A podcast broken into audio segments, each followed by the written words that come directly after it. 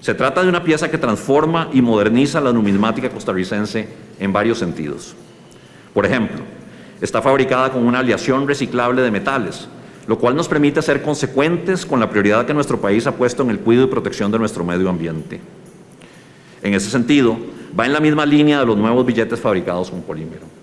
Iniciará un proceso paulatino de actualización de nuestro cono monetario. El cono monetario es ese conito que forman las diferentes monedas con sus diferentes tamaños, desde la mayor hasta la menor, y que partirá del diámetro de la nueva moneda.